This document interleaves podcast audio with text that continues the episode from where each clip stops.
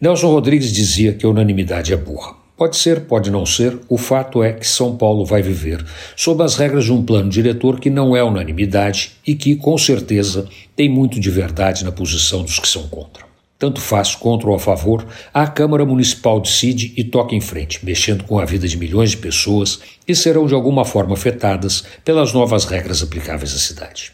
O dano novo é que querem que São Paulo cresça para cima, que a cidade se adense em enormes torres, em alguns lugares, inclusive sem limite de altura. Tem quem diga que faz sentido, tem quem diga que não faz. Tem quem diga que, da forma que está, o plano diretor vai permitir a deterioração de áreas verdes e bairros residenciais. Provavelmente até vai. Afinal, a nova regra permite a construção de gigantes de concreto em áreas residenciais próximas das estações de trem e metrô. Que vai ficar complicado, ninguém tem dúvida. Afinal, estas áreas não têm a infraestrutura necessária para abrigar grandes edifícios de condomínio com centenas de unidades a serem ocupadas por milhares de pessoas que, na prática, tocarão boa parte de suas vidas de forma bem diferente da teoria.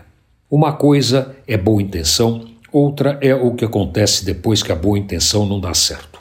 Como consertar o que está estragado e não tem mais jeito de dar jeito?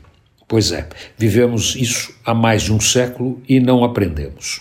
Ou melhor, aprender, aprendemos. O problema é que onde tem grana tem complicação. Mas isso é problema dos outros. Eu só quero ganhar o meu, ainda que não fazendo de acordo com o livro.